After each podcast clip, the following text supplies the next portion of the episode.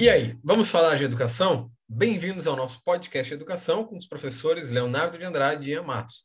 E falando em educação, hoje o papo é o censo escolar, a desuniversalização da escola pública e a queda das matrículas escolares. A temática de hoje, né, como, como fala o seu nome, a gente vai falar justamente sobre essa, essa relação que tem acontecido agora em 2000, que aconteceu em 2021, e a gente tem visto isso mais acentuado em 2022, né?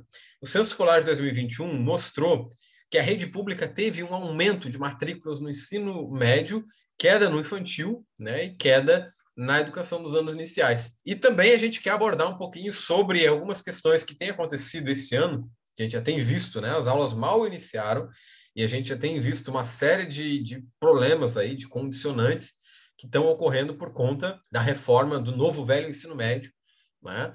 é, que tem empurrado o, o, ensino, o ensino fundamental para uma outra área e acabando gerando um processo de desuniversalização da escola pública, justamente por uma questão do novo ensino médio. Quem não, assist, quem não assistiu e não ouviu o nosso podcast sobre ensino, o novo ensino médio, fique à vontade para ir lá no Spotify e no YouTube para escutar em que a gente fala os principais pontos dessa reforma, as suas modificações, né, as suas mudanças, é, tudo que ela abarca. E aqui a gente tem um pilar fundamental, que é a questão do ensino integral, né? Por que, que a rede pública tem visto um aumento de matrículas no ensino médio e, ao mesmo tempo, tem tido uma queda de matrículas nos anos iniciais no ensino infantil, mas principalmente nos anos iniciais, né? Bom, primeiro, o ensino integral. Não é possível que se faça ensino integral e ele tem sido ampliado de uma forma é, cada vez mais agressiva exponencial no Brasil, e é inclusive uma das metas do, do PNE, do Plano Nacional de Educação, que se amplie né, a, a educação integral. Mas não é possível ampliar a educação integral se não ampliar os investimentos na educação para que se tenha infraestrutura. E aqui é uma questão básica, uma questão literal, né? A gente não tem como, é, apesar dos ônibus brasileiros fazerem essa piadinha, a gente não tem como colocar duas pessoas no lugar de uma. Isso não vai, dois corpos não ocupam o mesmo lugar. Então, não dá para ter um ensino integral e manter a mesma estrutura física que a gente tem nas escolas hoje. E a outra questão é a pandemia do Covid, que modificou um pouquinho essas relações de matrícula por conta da vacinação das crianças e que a gente ainda vai ver isso acontecendo por um tempinho. Mas a ideia hoje é a gente se focar nesse podcast sobre essa relação da desuniversalização do ensino integral e dessa, como o Paulo Freire falava, né, nem é crianças ficando sem escola. Ficando sem escola é um, é uma manha linguística da opressão. É crianças e jovens sendo proibidas de ter escola, certo? Então, essa é a nossa temática. E aí, professor Ian? De acordo com o censo escolar, mais de 650 mil crianças saíram da escola em três anos. Esse censo escolar registrou uma queda de 7,3% entre os anos de 2019 e 2021 o número de matrículas da educação infantil registrou uma queda de 7,3% entre os anos de 2019 e 2021. As creches tiveram uma redução de 10%, o ensino privado teve uma diminuição de matrícula de 21% e o ensino público de 2%. O dado aponta que em 2021, mais de 45 milhões de matrículas foram realizadas em todas as etapas da educação. Aí as causas para essa redução na creche e do ensino do ensino privado e do ensino público de 2% foram fechamentos de escolas por causa da pandemia e o ensino remoto, que, claro, muitas pessoas não, tiveram acesso à internet, a equipamentos de eletrônicos para fazer videoaula e tal. É, aí, de acordo com essa pesquisa, também houve um aumento no número de matrículas no ensino médio, que foram registrados 7,8 milhões de alunos em 2021, ou seja, um acréscimo de 2,9 em relação a 2020. E aí, segundo o INEP, há uma tendência de evolução nas matrículas nos últimos dois anos no segmento educacional. Aí há um crescimento de 4,1% entre 2019 e 2021. Nessa etapa, o número de alunos em tempo integral aumentou significativamente na rede pública, de 13,8 para 16,4 em um ano. Na rede privada, a evolução foi menor, saindo de 5,4 para 5,8. O que a gente pode notar aqui é que a pandemia afetou muito a educação brasileira. Né? Ela expôs ainda mais as contradições que o próprio capitalismo desenvolve que é a desigualdade social, só que aprofundou bem mais esse contexto. Quando se fecha as escolas, a gente percebe que tem milhões de pessoas, milhões de pessoas que não têm acesso à internet, não têm acesso a um celular ou a um notebook que possa acompanhar videoaulas, ou às vezes são oito pessoas em um cômodo só. A própria Globo mostrou várias situações assim, pedindo ajuda da, da, das entidades privadas para fazer doações, coisas bonitas desse tipo, é, que a gente sabe muito bem que é um humanitarismo barato, né? Que é para criar uma mídia em cima disso. E aí a gente vê que essa, essa ausência no ensino propiciada pelo próprio pela própria pandemia, pela própria desigualdade de acesso à, à, à, internet, essas coisas, vai refletir por muito tempo. A gente vai continuar vendo é, esse problema se, se alongar enquanto não se faz nada efetivamente, enquanto uma reforma política, né, no sistema educacional, no aumento, no incentivo, não só no aumento da, da, da, presença na escola, mas o aumento de investimento na educação. Os caras querem que a, que a criançada vá para o colégio, mas não querem construir um colégio decente, não querem reformar os colégios existentes. Então, assim, se não tem investimento na educação, não tem como não estão melhorando as estruturas físicas das escolas. Não é por falta de dinheiro. Né? A gente está vendo o fundão eleitoral aí de bilhões, né? De bilhões. Bom, então o que a gente tem, né, é, é justamente esse passo agora dessa queda de, de vagas. Eu acho que é bom a gente a gente dividir isso em dois tópicos assim para falar. Né? Primeiro é a pandemia. Isso é uma coisa é, inevitável e a gente sabia que haveria alguns danos, né? O Brasil foi um dos únicos países isso é um levantamento feito lá pela, pela OCDE. Um dos únicos países no mundo que não investiu mais dinheiro na educação durante a pandemia. Mais de 30 países investiram o dobro né, na educação durante a pandemia para poder ter estrutura escolar, para poder ter distanciamento, para poder é, conseguir ter computadores, para poder dar, dar internet para os professores, né? para poder ter aquela a, a, rotação e tal. Então, quer dizer, já na base do investimento a gente percebe essa relação, né? É, a relação de um governo que, como dizia o Darcy Ribeiro, né, coloca uma ideia de crise na educação, mas a crise ela não é crise, ela é projeto. Então, isso vai se instituindo. O governo não investiu nenhum dinheiro na educação a mais, né? inclusive investiu a menos do que outros anos, em 2020 e 2021. Então, a gente tem déficits. E aí vão surgindo na mídia os especialistas educacionais, que eu já falei mais de uma vez, não são especialistas coisa nenhuma. É, pediatra, é, psicólogo, gente que não entende Economista. nada de educação, economista, é gente que não entende nada de educação, mas fala muito bonito, né? Consegue ter aquela aquela amanhosidade da opressão na língua, e cava lá fala bonito, e aí parece que ele está falando alguma coisa com sentido, mas ele não está falando nada com sentido, ou não está falando nada com nada. Porque a ideia é justamente passar esse pressuposto de que a gente vai ter déficits que são é, irremediáveis, né? A gente vai ter danos pedagógicos que não podem ser remediados. Por quê? Essa, é uma, essa ideia do dano pedagógico irremediável é uma ideia que está aliada à carência educacional, né? Só tem dano pedagógico irremediável pobre e preto. O rico e branco, é, ou só o rico, nesse não tem de jeito nenhum, porque tem livro em casa, não parou de estudar, mesmo durante a pandemia tinha acesso à cultura escolar. Então, o, o pobre, preto, favelado, né, que não tem, que vai para a escola pública, esse vai ter um dano pedagógico irremediável. E aqui os especialistas falam, é remediável, então, quer dizer, não tem o que fazer.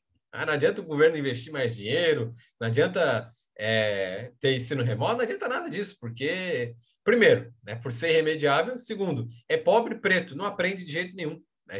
Isso está aliado à teoria da carência educacional, à, teoria da carência cultural, perdão, que está lá na década de 80. Isso é uma teoria ultraconservadora, uma teoria que pensava é, as relações educacionais como essa ideia de que quem é carente culturalmente não aprende de jeito nenhum. E a gente sabe que isso é mentira.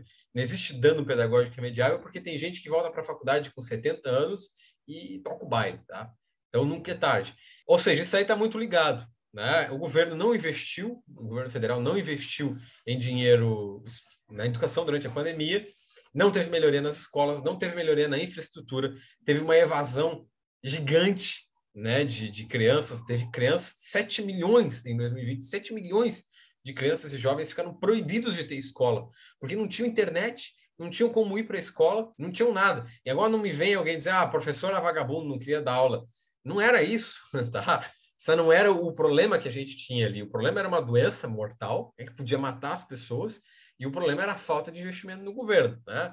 O Brasil foi um dos países durante a pandemia que mais ficou tempo com as escolas fechadas? Foi, mas de propósito. Né? Não foi assim, ah, a gente ficou por causa da doença, né? Até porque o governo federal nem se importava com a doença. E aí, por outro lado, a gente tem o outro dilema que se instaura hoje, né?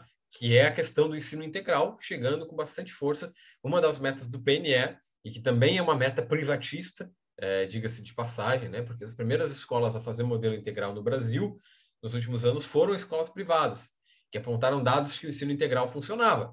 Claro que o ensino integral da escola privada funcionava, né? Como é que não ia funcionar? É, o adolescente, o jovem ia para a escola ali, almoçado, comprava comida na cantina porque tinha dinheiro, tem livro didático, tem sala de informática, tem tudo do bom e do melhor, não tem como não funcionar mesmo, né?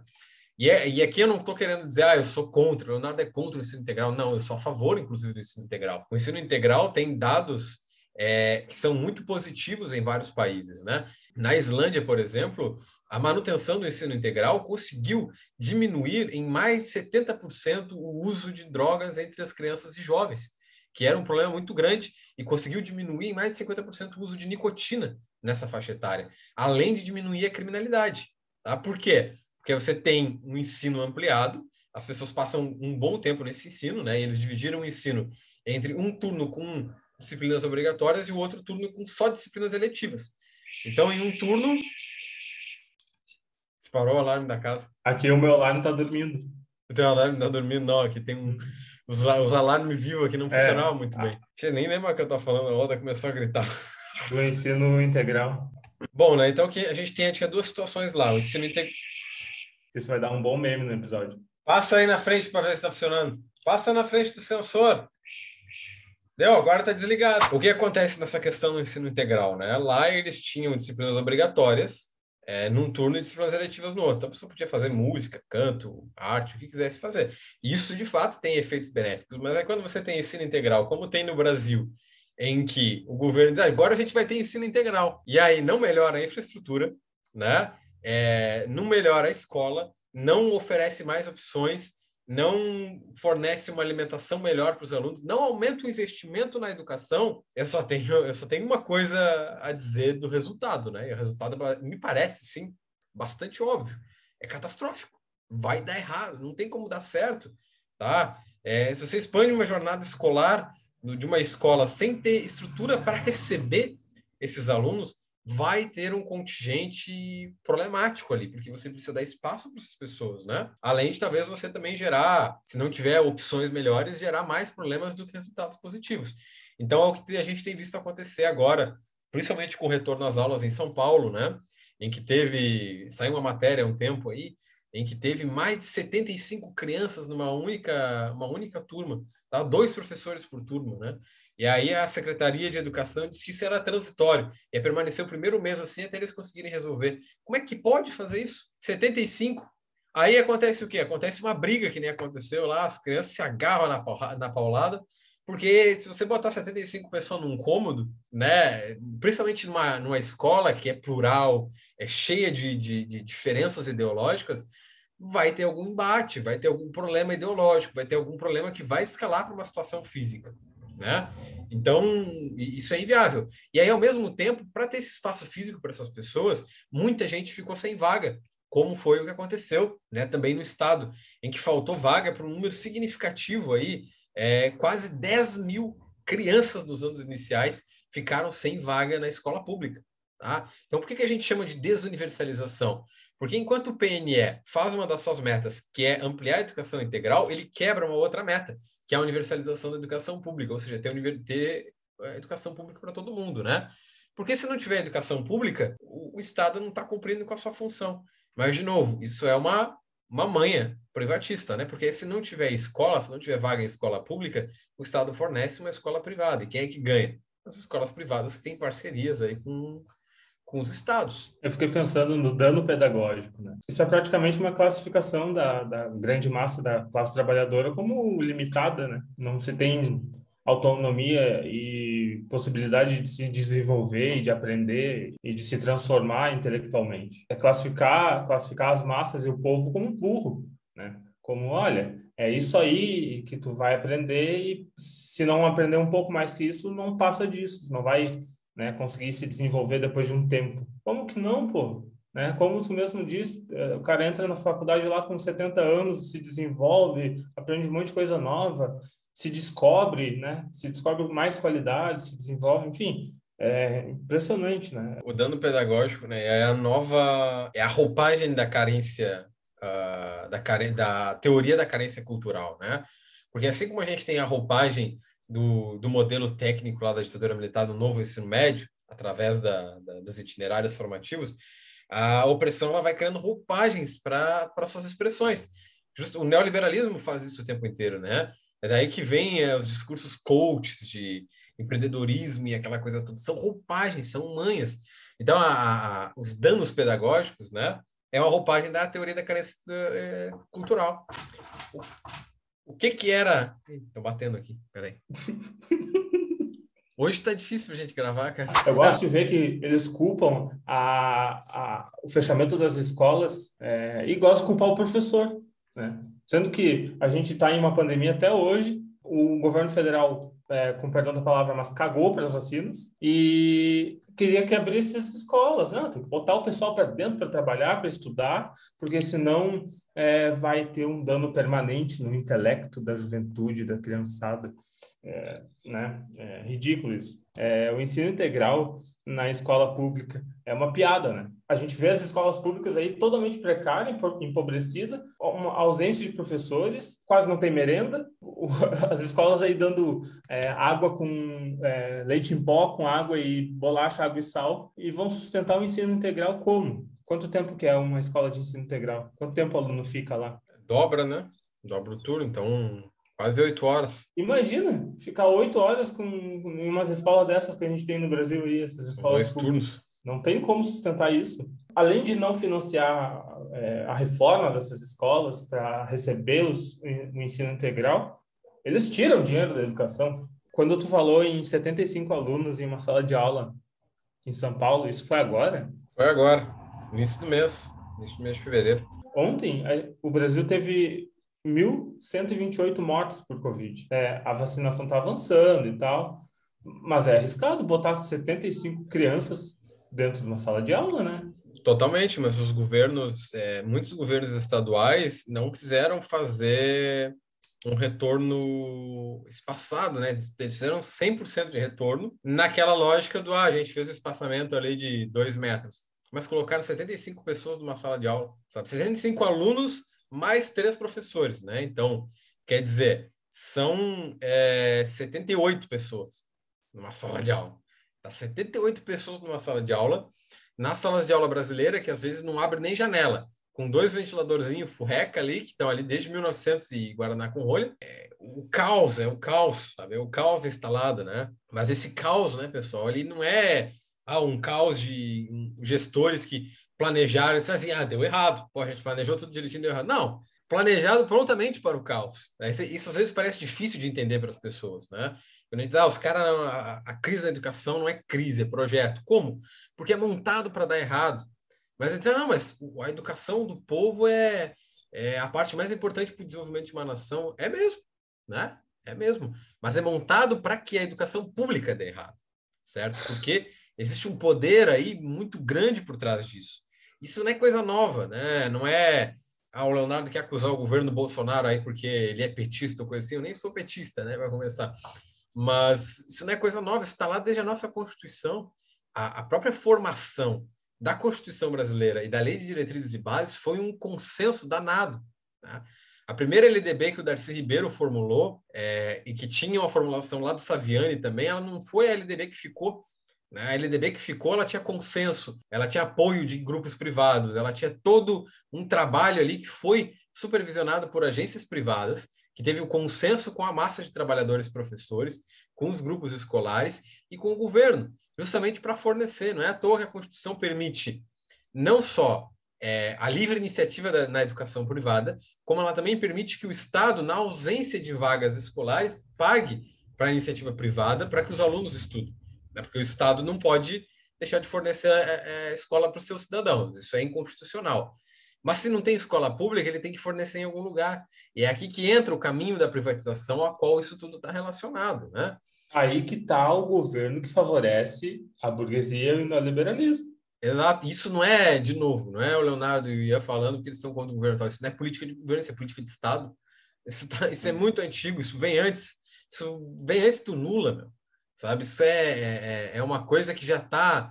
É, se a gente fosse traçar, na verdade, de onde vem o modelo privatista de educação no Brasil, a gente ia chegar lá no Dom Pedro II, porque é o Dom Pedro II que libera os grupos uh, religiosos para ter escolas no Brasil, para eximir o governo do papel de ter escola pública, certo? Então, isso é uma política, é uma das políticas de Estado mais antigas que a gente tem, se a gente for analisar, né?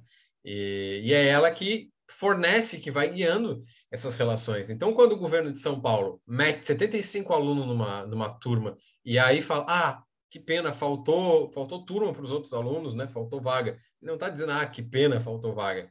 Ele vai oferecer uma solução. Né? Essa solução ela vai acabar, acabar aparecendo daqui a pouco prontamente, né? E a gente sabe que São Paulo é o maior município brasileiro e é um dos maiores estados brasileiros também. Ele é terreno de protótipo, né? Então, quer dizer, tudo que acontecer ali vai começar a ser, a ser ampliado para outros espaços. Isso não é conspiração. Isso não, não é, é conspiração. conspiração. Não, parece, parece, não é. parece, porque é tão surreal, mas não é conspiração. Não é, não é que a escola privada garanta uma melhor educação.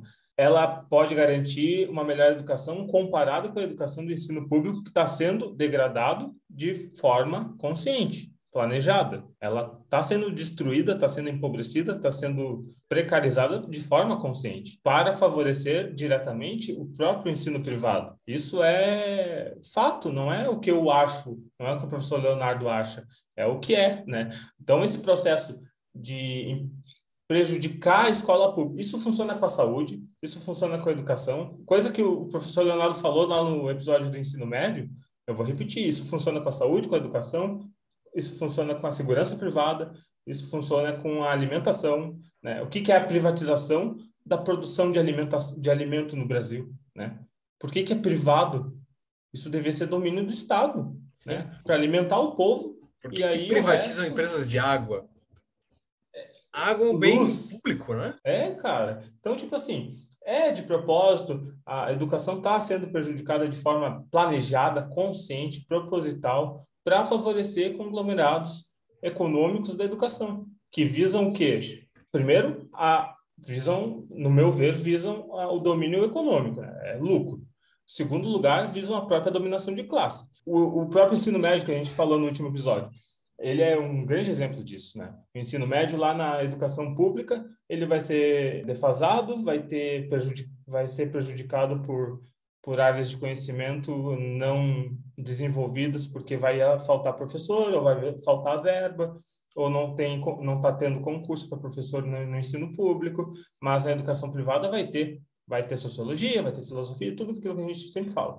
E aí, claro que no ensino privado vai se desenvolver conteúdos críticos, racionais, reflexivos, e no, na educação pública não, vai ser português, matemática, é, educação física ali para deixar os guris jogando bola um pouquinho, para não, não incomodar. Talvez com o ensino ampliado, é, dê, dê, mais tempo ainda para essas crianças jogar bola lá e não ficar incomodando, e também não ir para a rua, né? Aí a gente constrói um dado ali dizendo que ah, ah, o ensino ampliado conseguiu tirar as crianças da rua, deixou lá na escola, mas deixou na escola fazendo o quê? Nada deixou fazendo nada, deixou jogando bola só. Porque não tem estrutura, não tem professor, não tem é, desenvolvimento cultural, nem mesmo esportivo, porque é um professor de educação física para uma escola inteira. Enfim, né?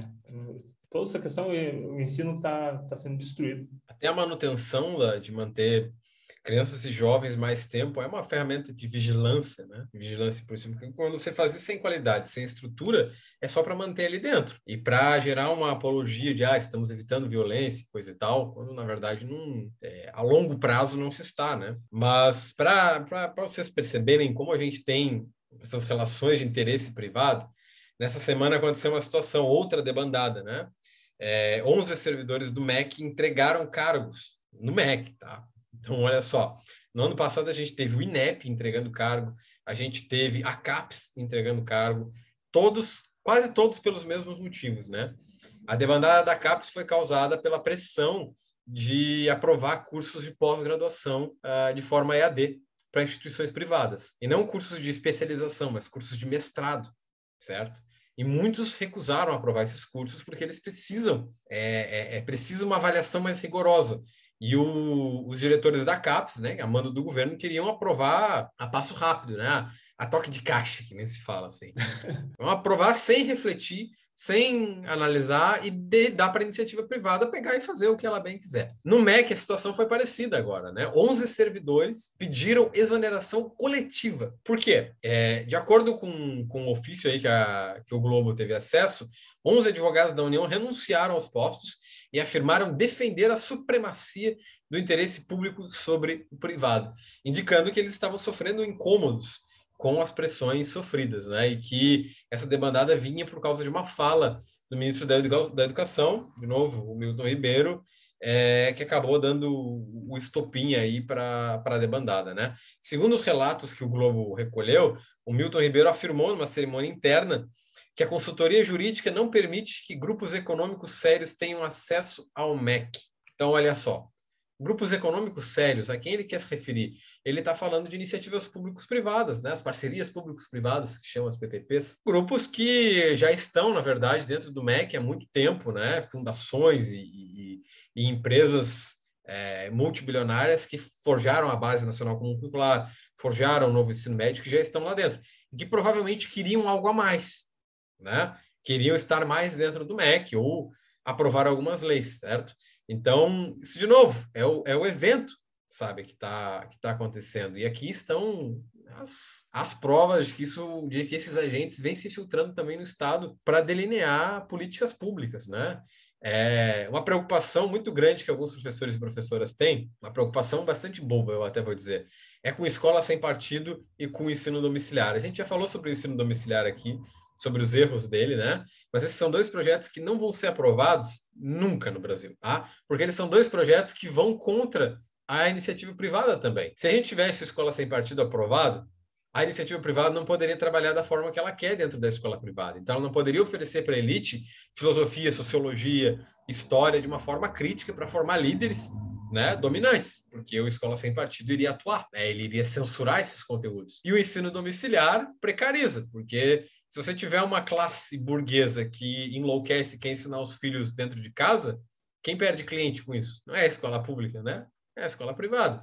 E aí, por que, que o Escola Sem Partido, depois de uma movimentação ampla, vários grupos, inclusive entrar um governo é, conservador, por que, que ele não foi aprovado pelo STF? Ora, o motivo é esse. Por que, que o ensino domiciliar, que era pauta prioritária lá em 2018, né, quando o governo conservador entrou no poder, ainda não foi aprovado quatro anos depois e não vai ser aprovado, porque há grupos que não querem que esses projetos sejam aprovados. Sabe que eu agora tô falando isso, eu não tinha parado para pensar, né? Eu ainda era bem daqueles que, a, que apertam na tecla do escola sem partido como uma, né, uma tentativa ofensiva de e faz muito sentido, cara. Uh, isso nos traz aquela questão do das aparências, né? Sim. Que a gente pega isso para debate e fica nisso. Enquanto as coisas sérias passam lá, debaixo dos panos, dentro do Ministério da Educação, a gente fica batendo na escola sem partido, sendo que a escola sem partido nunca vai passar, porque, né, já está muito claro isso. Escola sem partido, e qual, qual, é a outra questão? Ah, o homeschooling, né? O ensino domiciliar. É, faz muito sentido, cara. A gente, a, a, a esquerda, né, parte da esquerda, incluindo nós, que eu, eu, pelo menos, já bati muito nessa tecla sem raciocinar direito, se prende nessas pautas. Ele fica defendendo, oh, porque precisamos do ensino é, crítico na escola. E aí, enquanto né, os caras estão tomando na mão grande é, o Estado brasileiro, de todas as formas. Né? Se a gente for analisar, né, tem duas políticas que passaram despercebidas enquanto os grupos de professores e professoras lutavam contra o Escola Sem Partido. Né? Quando a gente estava lá dando pau na Escola Sem Partido, brigando, a BNCC estava sendo aprovada. Quando a gente estava brigando contra a escola sem partido, o novo ensino médio foi aprovado. Enquanto a gente estava brigando contra o ensino domiciliar, a nova política de formação de professores foi aprovada. Né? Todas assim, ó, rapidinho, sem discussão, sem, é, é, embora digam que a BNCC teve aprovação da população, e ela tem mesmo, empiricamente, aprovação de mais 75% de professores, mas ela é um consenso manipulatório, foi aprovado. Né? E aí, anos depois, vem o STF dizendo, não, ela é inconstitucional. Isso a gente já sabia, né, galera, é inconstitucional. Só que por que a gente ficou debatendo nessa mesma tecla? Era, era cortina de fumaça, né? Tudo isso. E o ensino domiciliar ele está nesse mesmo nesse mesmo caminho, né? Ele é, na verdade, a cortina de fumaça do novo ensino médio. Quando a gente fica debatendo ensino domiciliar, isso e não sei o que lá, estão acontecendo essa desuniversalização da escola pública, essas outras manhas aí da opressão. Então, é... Né? De novo, não quero deixar as pessoas depressivas, assim, sabe? Não é que a gente não tem, ah, mas e agora? Não tem nada que fazer, o mundo vai acabar, isso aí mesmo. Não. A gente tem mesmo que debater sobre escola sem partido. Agora nem tem mais, porque ele já não foi aprovado pelo STF, ele não vai voltar à discussão. Mas é importante ficar vigilante na ideia dele, né? Porque é, ele ainda foi e é muito presente dentro da escola pública, certo? Então, uma, uma massa de pessoas, e principalmente agentes políticos, utilizam ele como carta para vigiar o que se faz na escola pública. Porque essa também é um mecanismo de, de dominação, né? Para que se corra a pessoa para a escola privada. Né? Porque se você tem um pai ou uma mãe que é um pouquinho contra o escola sem partido e a, e a escola pública faz pressão, esse cara vai tirar o filho né, e vai ir para a escola privada. Aí você já conquistou mais um, né? É, mas a gente tem que ficar vigilante nesses, nesses projetos igual, porque eles ainda são perigosos para precarizar ainda mais a escola pública, né? Quer dizer que a gente não tem que discutir. E aí a questão é essa que a gente sempre fala aqui no podcast: resistência, né? Tem que resistir, tem que tomar esses projetos de volta, tem que sequestrar eles e jogar eles contra eles mesmos, né? Isso tudo que eu estou falando aqui, parece conspiração, na verdade é uma pedagogia aí, muito bem elaborada, para parecer boa, mas não é. Né? Isso é, é, assim, bem simples. Bom, então são essas relações todas que a gente está assistindo no Brasil, né? Um processo de desuniversalização da escola pública, esse embate na escola, e de novo fica a, a, a atenção para que a gente seja resistência. Professores e professoras não aceitem essas medidas é, com facilidade, né? Lutem pelos direitos. Aqui na cidade está tendo uma mobilização muito bonita pelo direito ao piso, né? A, a, oposição conseguiu reunir aí mais de 200 professores num ato para conseguir lutar contra é, medidas que removiam direitos já adquiridos da nova lei do, do piso no município, e é isso mesmo que a gente tem que fazer. Né? Porque se a gente vai dando essas janelas de oportunidade para a opressão, a opressão pega a janela e ela amplia a janela. E aí ela vai testando isso tudo, né? Até que essas coisas vão passando e se larga outros problemas, né? Principalmente problemas da vida privada dos nossos governantes, para nos deixar desatentos sobre o que, que realmente está acontecendo. Então é resistência, certo? E esse foi o Falando em Educação. Nós agradecemos a todos e todas por ouvirem e por nos acompanharem. Pedimos que favoritem o podcast para continuarem nos acompanhando. A gente se escuta no próximo episódio.